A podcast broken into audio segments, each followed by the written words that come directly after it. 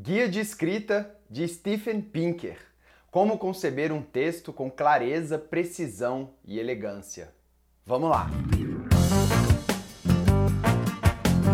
Queridos bibliófilos e queridas bibliófilas, esse vídeo vai sair na playlist Escrever é Humano, porque aqui no nosso canal Ler é Verbo, você sabe, é um canal de livros e de escrita.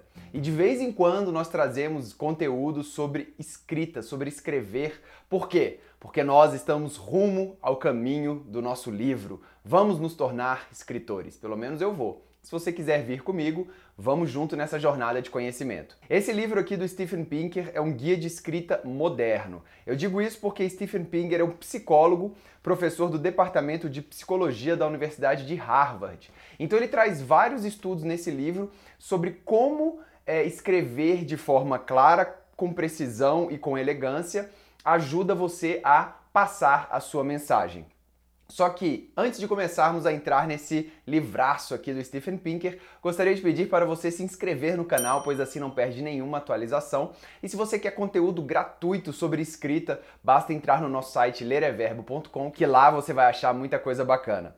Bem, antes de começar, eu gostaria de fazer uma crítica, né? Crítica construtiva. Vamos lá.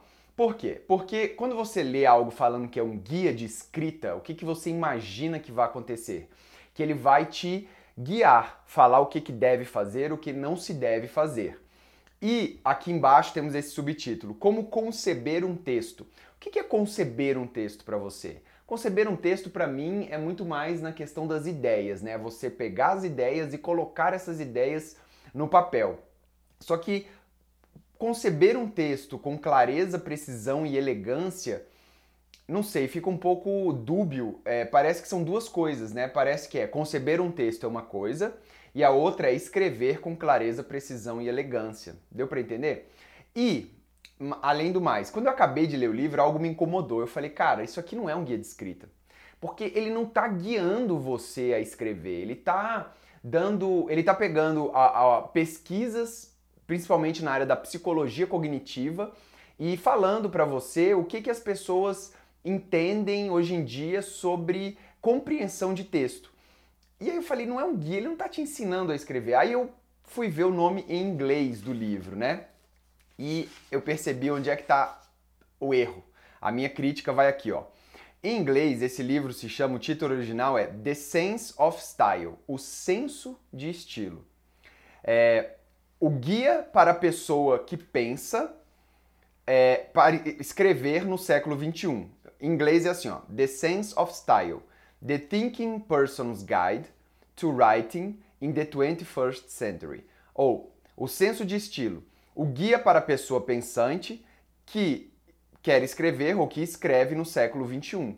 Cara, o que, que isso tem a ver com guia de escrita? Como conceber um texto com clareza, precisão e elegância? Então, eu acho que esse título aqui que a editora Contexto deu é muito mais um clickbait, né? Você, cara, que legal, Stephen Pinker fez um guia de escrita, mas na verdade o nome do, do, livro é um senso de estilo. Olha como é que muda o entendimento. Um senso de estilo, ele está dando conceitos gerais sobre estilo. E é exatamente isso que esse livro faz, são conceitos gerais sobre estilo. Bem, é, esse vídeo vai ser um pouco diferente, porque eu resolvi ler é, o que eu sublinhei aqui, até para mim, né? É, para que, eu, que eu possa fazer uma consulta futura a esse vídeo. Então vamos começar aqui. É, tem essa introdução aqui feita pelo, é, pelo tradutor, que realmente ele fez um excelente trabalho em traduzir, o Rodolfo Hilari. É, ele conseguiu traduzir algo que é muito difícil, que é estudo é, de língua, estudo de gramática até em inglês. Eles falaram que eles suprimiram um capítulo altamente compreensível, até porque aqui são quatro capítulos. O capítulo sobre a rede, a árvore e a sequência é um capítulo meio forçado, porque se aplica muito mais ao inglês. Se aplica ao português? Sim, mas é um pouco forçado, né? Então esse capítulo, a rede, a árvore e a sequência, eu quase não aproveitei. E aí é, vem dois capítulos iniciais bem interessantes é, e o capítulo final, Arcos de Coerência, também bem interessante. Não é um livro fácil de ser lido, mas vamos lá.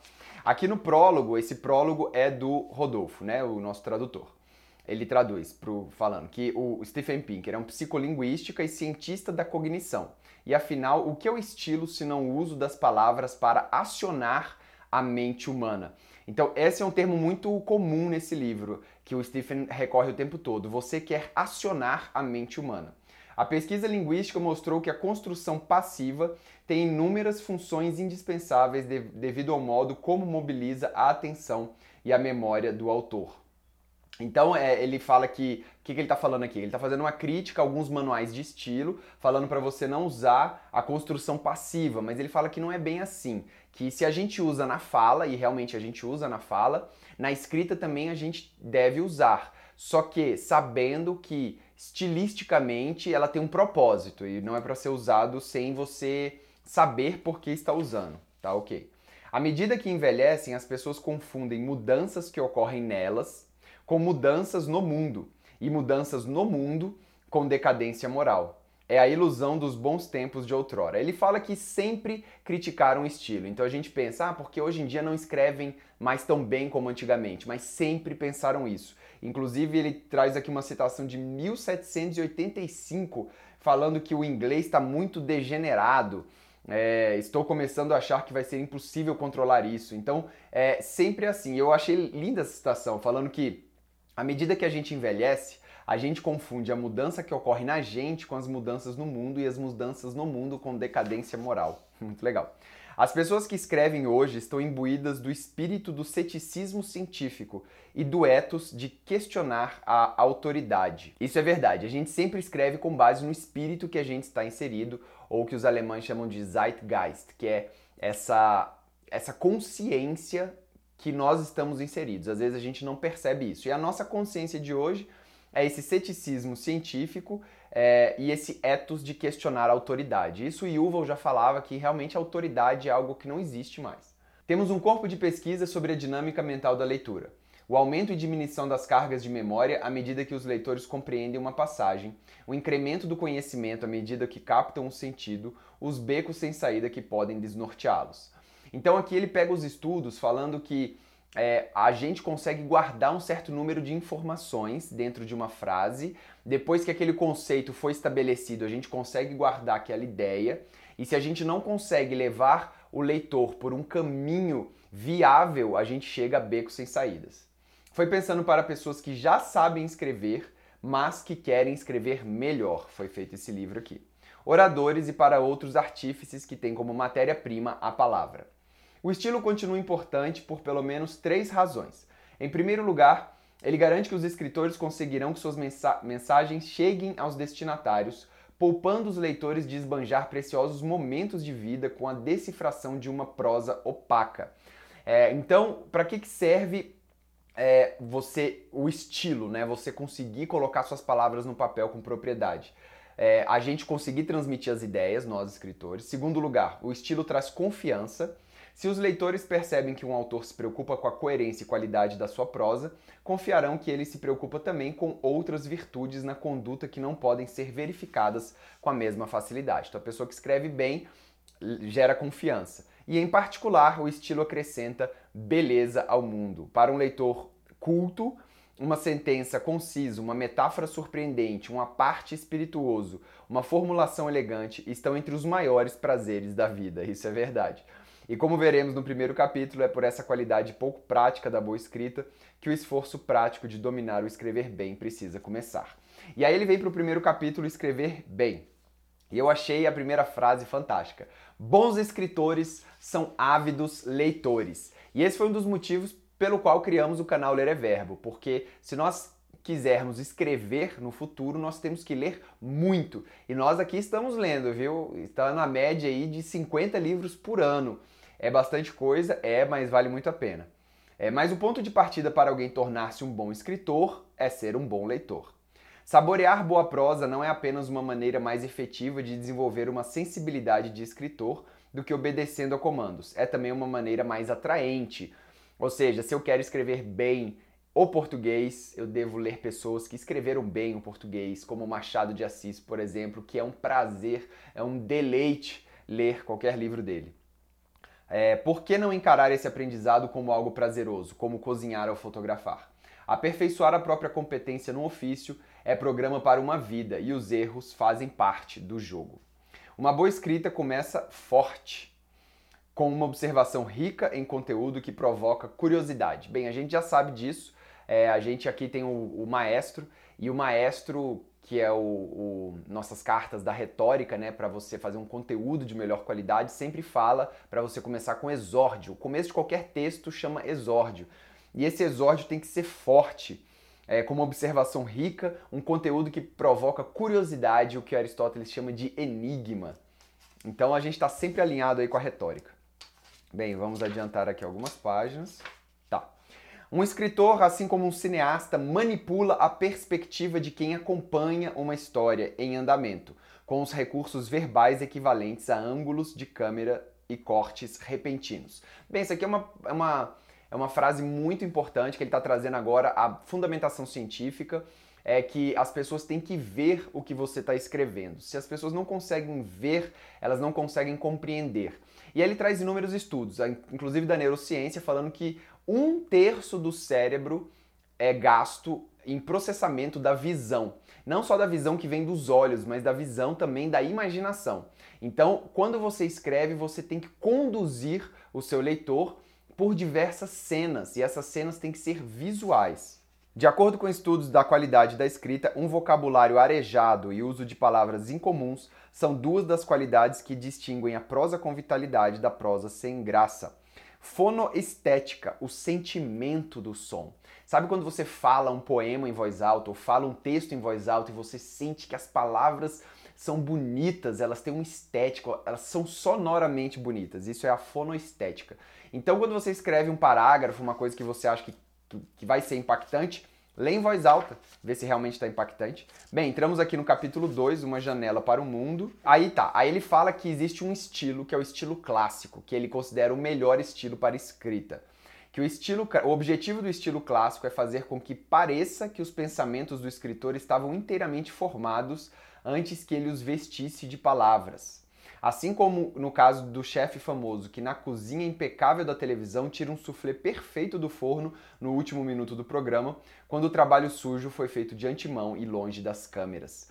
Então o texto é assim, a gente não vê o texto sendo feito, ou se vê tem um objetivo para a gente chegar lá, mas depois que o texto está feito, ou seja, você trabalha no texto antes, depois você mostra como o texto é feito. Na realidade, antecipações que são sumários dispensáveis servem para ajudar o escritor e não o leitor. Aqui ele fala uma coisa muito interessante. Antecipações. Por exemplo, se eu falar assim, pessoal, é, olá queridos bibliólogos e tal, é, esse vídeo vai falar sobre isso, isso, isso, isso, eu vou ler a frase do capítulo 1, né? Pra gente é muito bom que tá falando, mas para você que tá aí, você tá falando, tá, beleza, vamos direto ao assunto. Então, antecipações que são sumários dispensáveis servem para ajudar o escritor e não leitor. Então vamos pular as antecipações. Escritores inábeis fazem muito uso disso também. Sem perceber, seguem a recomendação de dizer o que vai dizer, dizer e depois dizer o que disse. Isso aqui é muito legal. A boa escrita aproveita-se das expectativas do leitor sobre o próximo caminho a tomar. Acompanha o leitor no itinerário ou dispõe a matéria numa sequência lógica, do geral para o específico, do maior para o menor, do mais cedo para o mais tarde ou conta uma história contendo uma narrativa. Uma possibilidade para introduzir um assunto sem meta-discurso consiste em começar com uma pergunta. Então, ao invés de falar, este capítulo discute os fatores que fazem com que aumente ou caia a popularidade dos nomes próprios, eu posso falar, o que faz com que um nome próprio ganhe ou perca em popularidade? Muito mais legal, né? É, outra consiste em usar uma metáfora guia que está por trás do estilo clássico, o da visão. Então, por exemplo, depois que você fala algo, você fala como vimos, né? Ver como vimos. Os, os pais às vezes dão o nome de menino a uma menina, mas nunca o contrário. Esse é só um exemplo. Vamos lá. Os participantes ativos são o escritor e o leitor, que estão acolhendo o espetáculo juntamente. Essa parte é muito legal, porque o escritor e o leitor eles estão andando de mãos dadas, juntos pelo livro. É como se você tivesse com um amigo ali, você está mostrando as coisas que você quer que ele veja. Isso é muito interessante de se pensar. Como caminhar juntos ou cooperar juntos num projeto. Está sendo construído o projeto, só que você já fez o projeto, só que parece que você não fez. É igual aqueles programas de culinária. Quando a recomendação de dizer o que você já disse, a expressão chave é em outras palavras. Então, se você quer redizer o que você disse, você diz em outras palavras e vai. Os escritores vivem em dois universos. Um deles é o mundo das coisas que estudam, o outro é o mundo de sua profissão. E ninguém quer saber do mundo da profissão. É, sem querer ofender ninguém, são, muitos são muito poucas as pessoas que querem saber como os professores gastam seu tempo. Ou qualquer profissional, né? Gasta seu tempo. No estilo clássico, o escritor acredita ao leitor a inteligência necessária para perceber que muitos conceitos não têm uma definição fácil e que muitas controvérsias não são fáceis de resolver. O leitor entra na história para ver o que o escritor fará com isso. Então, os problemas é interessante levantar. Mais uma vez, maestro, mais uma vez, retórica. A gente aqui está na página da exposição. A gente expõe os problemas ao leitor para o leitor ficar ciente do que está acontecendo, dos grandes desafios, e ele não vai achar ruim com você, porque ele está participando do projeto. Depois você entra na argumentação. O estilo clássico é confiante a propósito de sua própria voz. Se você não se sente bem usando uma expressão sem aspas que pedem desculpas, você simplesmente não deve usá-la. Segundo Thomas e Turner, a exatidão vira pedantismo se a cultivarmos como um fim em si. Um autor clássico vai verbalizar com precisão um ponto secundário, mas sem jurar ser tecnicamente exato. Bem, aí eu acho que aqui a gente termina, não. Os bons escritores buscam comparações inusitadas e metáforas que mantêm plugado o córtex sensorial do leitor. Então é muito interessante. Por exemplo, Shakespeare adverte contra acrescentar uma nova tonalidade de cor ao arco-íris, né? Ou Dickens é, descreve um homem com pernas tão compridas que ele parecia a sombra da tarde de outra pessoa. Ou Nabokov faz Lolita afundar numa cadeira, abrindo as pernas como uma estrela do mar. São metáforas sensoriais, é muito importante sempre as metáforas sensoriais. Ah, isso aqui é muito legal. Você con consegue reconhecer um nível ou uma perspectiva quando os encontra na rua ou apontá-los para outras pessoas? Eu achei muito legal. A língua fornece a eles uma arma perigosa chamada de nominalização a transformação de qualquer coisa num nome. Então você está escrevendo uma frase e aí você fala assim que a perspectiva é reconciliar um modelo de mudança. Você consegue apontar a perspectiva na rua? Ah, ali está uma perspectiva? Não, não consegue. É, modelo, você consegue apontar o um modelo? Ah, ali é um modelo de mudança? Não, não consegue. Então, se você não consegue apontar na rua, cara, não usa. Usa coisas concretas. Eu achei genial isso. Muito bom.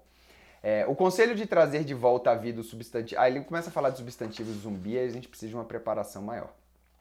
Então, nesse, nesses primeiros capítulos aqui, ele fala sobre o metadiscurso, a sinalização, o uso restritivo, as desculpas, o narcisismo profissional, os clichês, as metáforas que se misturam, os metaconceitos, as passivas desnecessárias e os substantivos zumbis.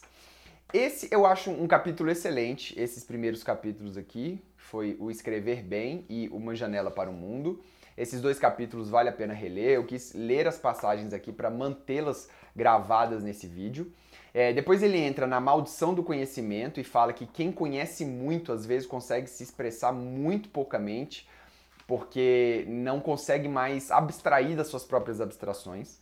Depois ele entra no do capítulo A Rede, a Árvore e a Sequência. Esse capítulo eu não gostei, eu acho que é muito mais pro inglês. Deve ser. E fala muito sobre gramática americana, tem a ver com a brasileira, mas tem muito que não tem a ver também. E aí depois ele fala sobre arcos de coerência, que é excelente. Ele fala coerência em frase, coerência em parágrafo, coerência no texto como um todo. Bem, não vou falar mais porque senão não vai dar tempo, mas todas essas frases aqui vão estar anotadas é, num documento e é muito interessante rever isso aqui de vez em quando. Para você que quer escrever, para você que quer ser um escritor, assim como eu, Guia de Escrita ou O Senso de Estilo de Stephen Pinker é um livraço que vale a pena ter na sua biblioteca para você consultar hora e outra, vez e outra de vez em quando, tá certo? Pessoal, muito obrigado pela sua audiência. Lembre-se de se inscrever no canal, assim você não perde nenhuma atualização. Para entrar em contato comigo, acesse lereverbo.com e vamos conversar. Muito obrigado pela audiência, um grande abraço, boa sorte e até a próxima. Valeu!